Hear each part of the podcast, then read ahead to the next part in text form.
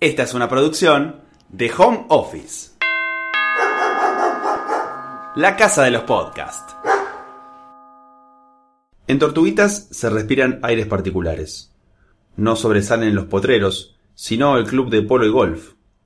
Los perros no abundan en las calles, y sí en las vidrieras a precios astronómicos. En Tortuguitas no existen los monoblocks, y las viviendas tienen ese acento inglés que distingue. Tortuguitas es vida country. En el café que está dentro del hipermercado Disco, Jorge Durietz espera en una de las mesas, distraído con su celular. Llegó con tiempo de Pilar, donde habitualmente da clases de guitarra a los chicos de la familia Blaquier, dueña de la empresa argentina líder en el mercado de azúcar y papel. Estar en contacto con gente de clase no es para él algo nuevo. De chico vivió en el coqueto barrio de Belgrano, solía calzar mocasines Guido, y todos los domingos iba a ver rugby con alguna chica que había conocido en una fiesta de colegios privados. No era un pibe que tenía calle. No salía a joder, no iba al potrero, y vivía en el departamento. Vaya paradoja entonces que este hombre de 64 años le abriera las puertas al hipismo y la vida en comunidad en los 70. Jorge heredó la personalidad de su padre.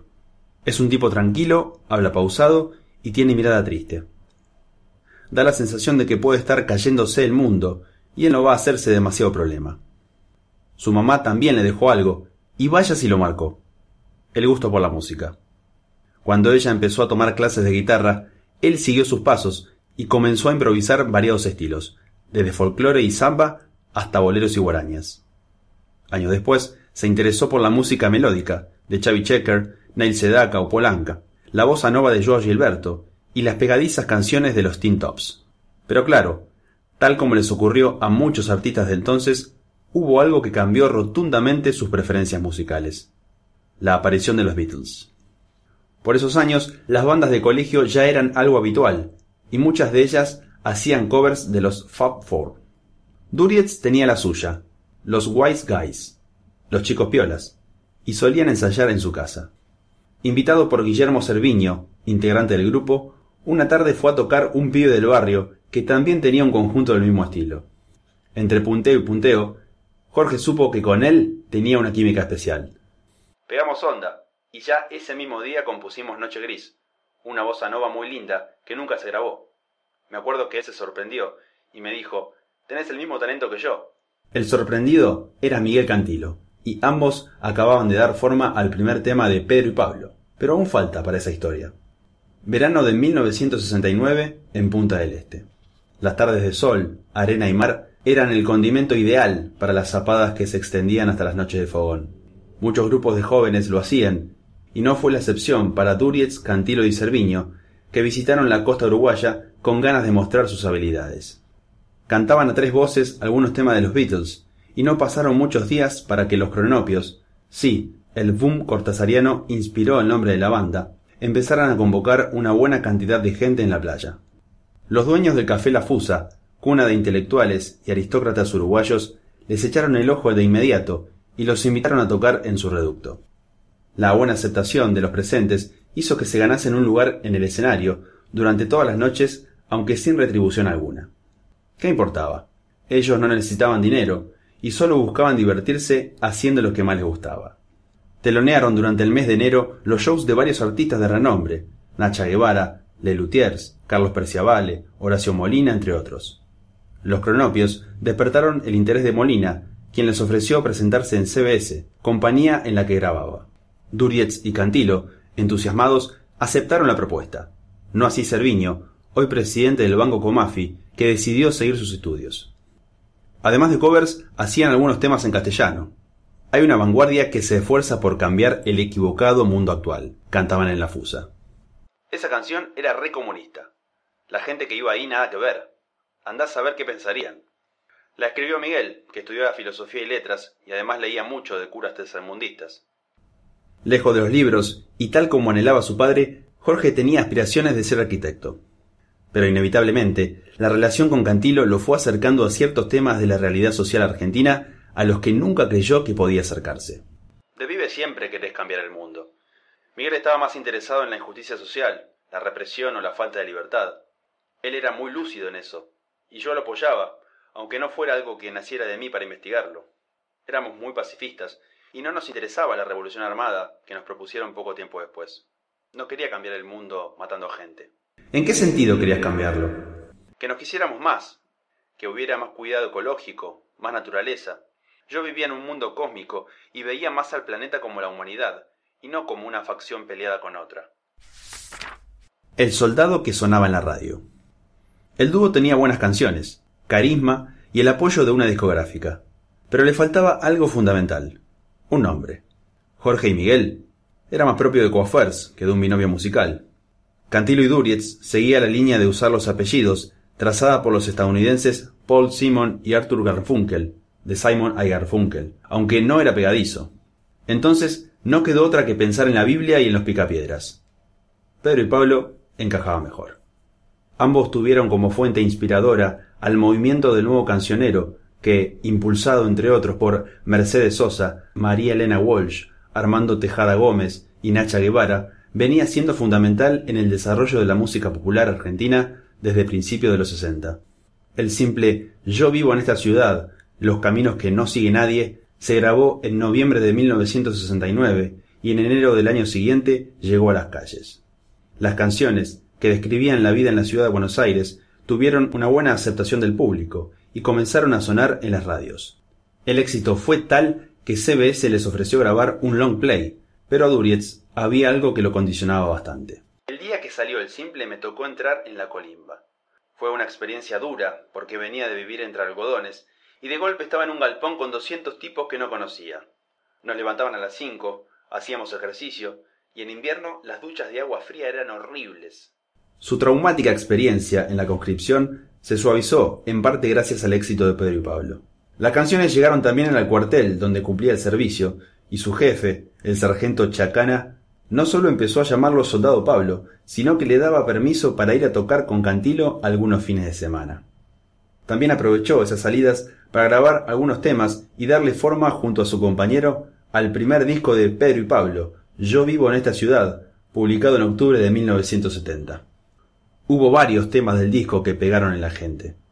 Catalina Bahía, ¿Dónde va la gente cuando llueve? o Andando a caballo, único tema de Durietz, pero uno se llevó todos los elogios. La Marcha de la Bronca, una de las canciones más contestatarias del rock argentino. Quizá porque en su letra expresaba lo que muchos pensaban, pero nadie se atrevía a decir abiertamente. Cuando salió la marcha no la censuraron, porque era una cosa nueva. Con el gobierno de Onganía, si bien era una dictadura, no había empezado todavía la lucha subversiva. Nosotros arrancamos antes de que se empezara a callar. CB se vio en la marcha de la bronca un gran negocio y pidió al dúo que compusiera un hit del mismo estilo. Así nació Pueblo Nuestro que estás en la tierra, pero ese tema sí fue censurado por las autoridades poco tiempo después.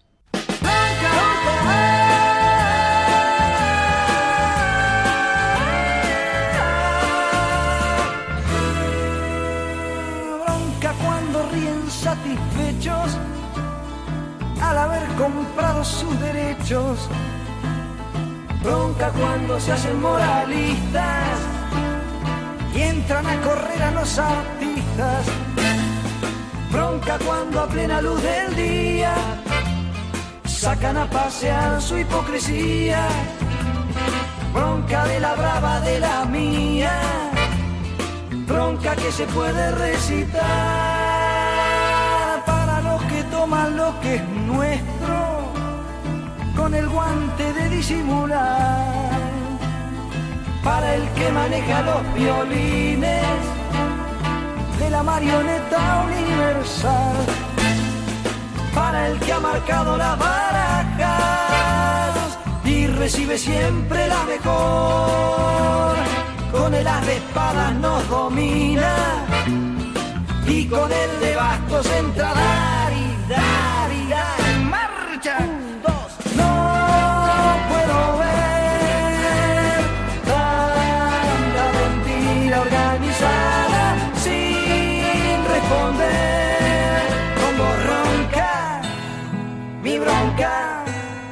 Mi bronca.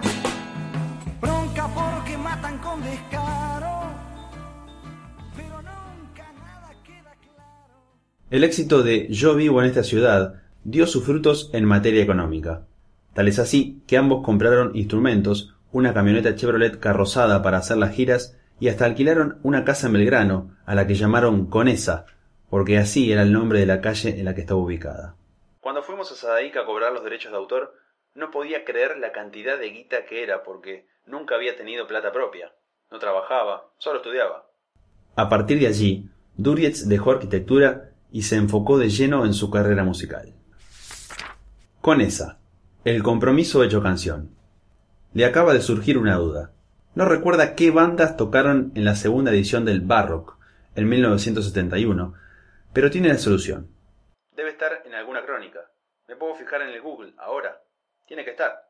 Se pone sus anteojos, googlea Barrock 71 y enseguida advierte. Para, para, acá tengo un dato importante. A lo largo de cuatro sábados de noviembre se hizo el Barrock 2 en el velódromo reuniendo a un total de 50.000 personas. La lista de los participantes es extensa. Ahí está. Era lo que buscábamos. Dice satisfecho, luego de nombrar todos los artistas que formaron parte del festival, entre ellos Pedro y Pablo. Para ese año, Conesa era el lugar donde el dúo pasaba la mayor parte del día. Acondicionado el living como sala de ensayo, algo que no muchos músicos de entonces tenían, invitaban a varios colegas a tocar. Había dos jóvenes de 19 años que iban seguido y que terminaron siendo muy amigos de Jorge y Miguel. Habían dejado atrás una banda anterior y se disponían a formar también un binomio artístico, Charlie García y Nito Mestre. Le propusimos que vinieran a tocar con nosotros ese verano al Teatro La Comedia de Mar del Plata, donde íbamos a hacer temporada. Hace poco les hicieron una estatua frente al teatro, y Charlie se acordó de nosotros y nos agradeció por haberles dado la oportunidad. García no se equivocó con ese gesto de gratitud. Aunque la popularidad de Sui Generis se dio en gran parte por el talento que tenían, no menos importante fue que Durietz y Cantilo los invitaran a sus shows y se movieran para conseguirles las primeras audiciones grabadoras. Con esa no solo era una sala de ensayo, era un estilo de vida. Allí habitaban Miguel Cantilo, el bajista Daniel Russo y Roque Narvaja, todos con sus parejas. Durietz, si bien iba todos los días, prefirió vivir con sus padres.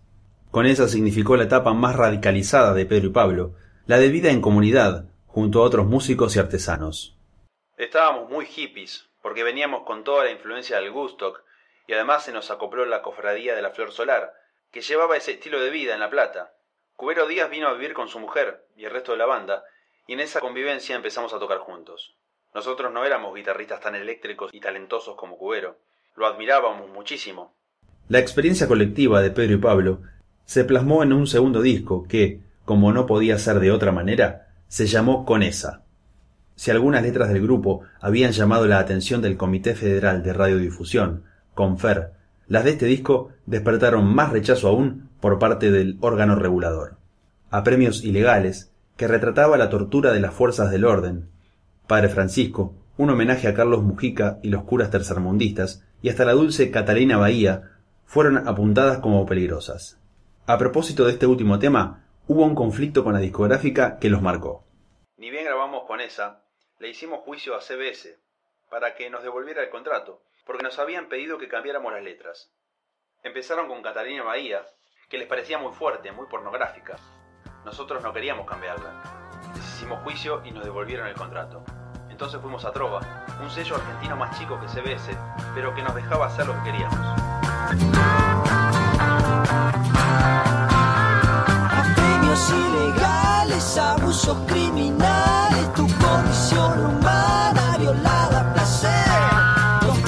Perros homicidas mordiendo tus heridas y el puñetazo cruel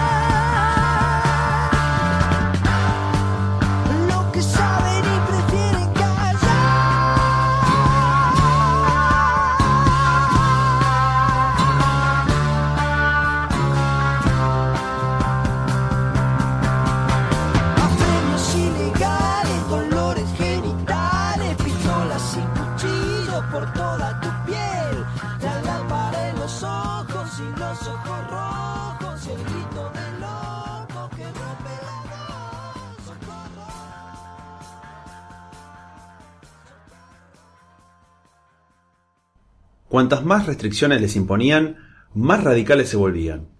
Con esa no solo significó la etapa más comprometida del dúo. Tocaron dos veces en un festival artístico organizado por el padre Mujica para la gente de la Villa 31 de Retiro, sino también la del regreso al Under. Para esa época empezaron a joder con el tema del pelo largo, y simultáneamente nos hicimos más hippies todavía, con el pelo más largo y comenzamos a fumar un poco más. Pasamos a una parte más oscura del espectáculo. El paisaje natural de El Bolsón era por esos años uno de los lugares predilectos para la comunidad hippie argentina. Con ganas de dejar atrás la asfixiante ciudad, Miguel Cantilo y Cubero Díaz partieron en 1973 a la ciudad rionegrina para radicarse en compañía de sus mujeres y amigos.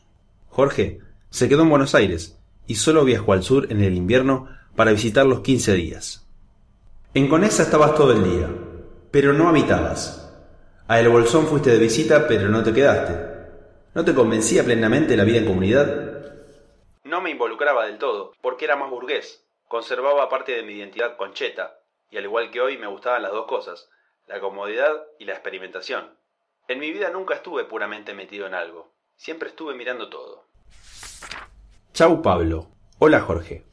Una noche del 74, los bosques de Palermo estaban repletos de autos con las luces apagadas. Era el escenario perfecto para que cientos de parejas encontraran su momento de intimidad. En eso andaban Jorge y su novia, cuando en medio del silencio y la oscuridad alguien golpeó el vidrio del vehículo con una linterna. Jorge se puso rápidamente los pantalones, abrió la puerta trasera del coche y se encontró con un policía a caballo. Documento, por favor. Pero, oficial, nosotros no estábamos. Documentos, dije. Ambos obedecieron. El policía miró la identificación de la chica, luego a ella, y tras meditar unos segundos les dijo Saben que no pueden estar acá, así que circulen. El oficial se fue, presuroso, dejando a Jorge y a su novia atónitos, con las palpitaciones a mil. ¿La sacaste baratísima? Sí, tuve la suerte de que mi chica era hija de un general grosso, y el tipo no se atrevió a meternos en cana. Con mi suegro me llevaba bien. Me acuerdo que cuando lo conocí me preguntó qué pensaba de los militares, y yo le dije que los ejércitos debían desaparecer de la faz de la tierra. Después le comentó a mi novia. Este muchacho es un poco hippie, ¿no? Le fui sincero, nunca tuve problemas con él. Al contrario, fue mi salvación. Esos años fueron los más difíciles para Pedro y Pablo. Las persecuciones y detenciones eran una constante. Sus canciones más contestatarias estaban censuradas y programar conciertos se volvió cada vez más difícil. Cantilo decidió partir a España en el 75 y escapar de la represión artística, mientras que Durietz volvió a la tranquila vida junto a sus padres en Belgrano. A pesar de la separación, las repercusiones que el dúo había generado aún estaban frescas y las autoridades no quisieron dejar rastro alguno. Un día, tres tipos de civil fueron al estudio de grabación de Trova y allí se encontraron con el dueño. Le preguntaron dónde estaba Pedro y Pablo, y él con seguridad les dijo que se habían ido a Europa. Eran del servicio de gobierno o del ejército. Tuve la suerte de que el dueño de Trova pensó que yo también estaba en Europa, si no me encontraban. Igual era cuidadoso. Me acuerdo que un compañero del colegio, o desaparecido, estaba remetido en el comunismo y quería convencerme de la revolución. Hasta me regaló un libro del Che, que no me acuerdo si lo quemé o lo tiré, por el cagazo que tenía de que me encontraran con eso. Era una onda Fahrenheit 451, de Bradbury, bomberos que prendían fuego los libros en vez de apagarlos. Una locura. Las experiencias de Durietz posteriores a Pedro y Pablo no fueron masivas ni duraderas. Él rescata a Melimelum, banda que formó junto a Daniel Russo en bajo, Eduardo Figueroa en guitarra, Nicky Mitchell en batería y Fernando González en flauta, que sacó un disco homónimo en 1976. Yo, todos temas míos. En esa época el tiempo se vivía más despacito y yo estaba en otra sintonía. Hay tres temas que se llaman Liberiola, porque con Eduardo, que estudiaba psicología, estábamos copados en buscar la libertad personal, cómo podías ser realmente libre. Leíamos mucho de Carlos Castaneda, un antropólogo peruano que tenía otra concepción del universo. Consumado el golpe militar del 76, nadie pudo escapar al terror, ni los comprometidos con la causa revolucionaria, ni los espectadores neutrales de una película sangrienta. Directa o indirectamente, el frío de la noche eterna que vivió la Argentina alcanzó a todos, sin excepciones. Una madrugada, Jorge estaba durmiendo en su habitación. De pronto, escuchó unos gritos que venían de la calle y un falcon que detuvo su marcha. Espió por la ventana y vio a un tipo apoyado contra la pared. Otros dos los revisaban, de pies a cabeza, y luego los posaban. ¿Por qué no traje el arma, carajo? ¿Por qué no la traje? gritaba desesperado. Le dieron un culatazo en la panza para que se callara, lo metieron dentro del auto y desaparecieron en la oscuridad.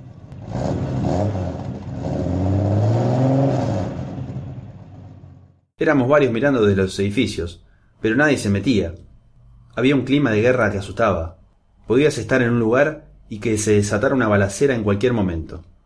Yo no estaba de acuerdo con que mataran a nadie, ni con que cambiaran a la fuerza las cosas. Nosotros éramos re pacifistas. Por algo la marcha de la bronca termina sin fusiles y sin bombas. Eso nos valió algunos reproches de la izquierda, pero la verdad era que no estábamos comprometidos del todo. No queríamos tirar bombas. El Durietz solista y su mundo cósmico. Durante los últimos años de los 70, la vida de Jorge Durietz cambió radicalmente. Se casó, tuvo su primer hijo y junto a un amigo abrió un negocio de alquiler de toallas. Sin embargo, el regreso de Miguel Cantilo al país en 1980 lo metió nuevamente en la escena musical. El estilo New Wave que su ex compañero trajo de Europa y plasmó en Punch no convenció a un público que solo lo aceptaba como cantante de protesta. Fue inevitable entonces que se contactara con Durietz para planear el regreso de Pedro y Pablo, que se extendió hasta 1985 e incluyó tres discos de estudio. Apóstoles, grabado en 1975 pero editado en 1981, Contra Crisis en 1982 y Corazón Sudamericano en 1985 y dos en vivo, Pedro y Pablo en vivo 1982 y Pedro y Pablo en gira en 1984.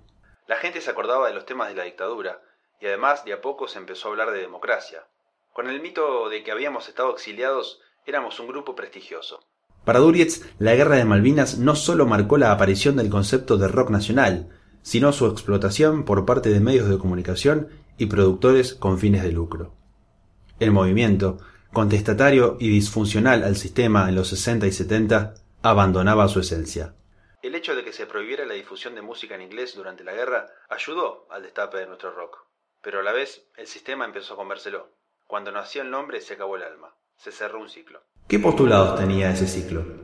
Hacer música por amor a la música. Y ser originales. No estábamos motivados por una necesidad de ser famosos, sino por formar parte de una actividad que era contracultural. Ahora ser músico es más parecido a ser un abogado. Se lo toma como una carrera. Pero no todas son críticas para la música actual. Jorge cree que la tecnología aplicada ha sido un acierto y prueba el afinador digital instalado en su teléfono móvil. Si bien creo que sería mejor afinar siempre por oído y después controlarlo, está bueno escuchar la afinación perfecta, porque eso te ayuda a memorizar cuál es la correcta. Hoy siente que está viviendo la mejor etapa de su vida en el plano musical.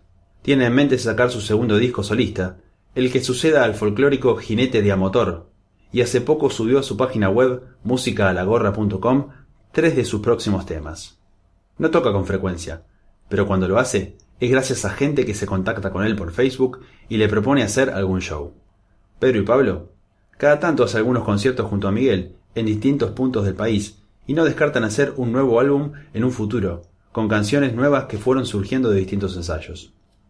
A los 64, Jorge Durietz está en un proceso de autoconocimiento e investigación cósmica de su ser. Siempre me interesó lo mágico, de joven, leyó la astrología como ciencia oculta, de Oscar Adler, y en los últimos años se hizo distintos estudios astrológicos que lo ayudaron a comprender su personalidad. Su hija, astróloga, le regaló para su cumpleaños una carta natal que determinó diferentes aspectos de su vida personal y social a través de los astros. Ahora cobra más sentido esa campana cósmica en la que alguna vez vivió el pelilargo Durietz junto a su anhelo de una vida natural. Como en una época me esforcé por cambiar el mundo, hoy me esfuerzo por cambiar más el mío.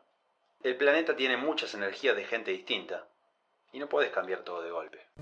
Si las luces se cruzan al azar, es mentira el silencio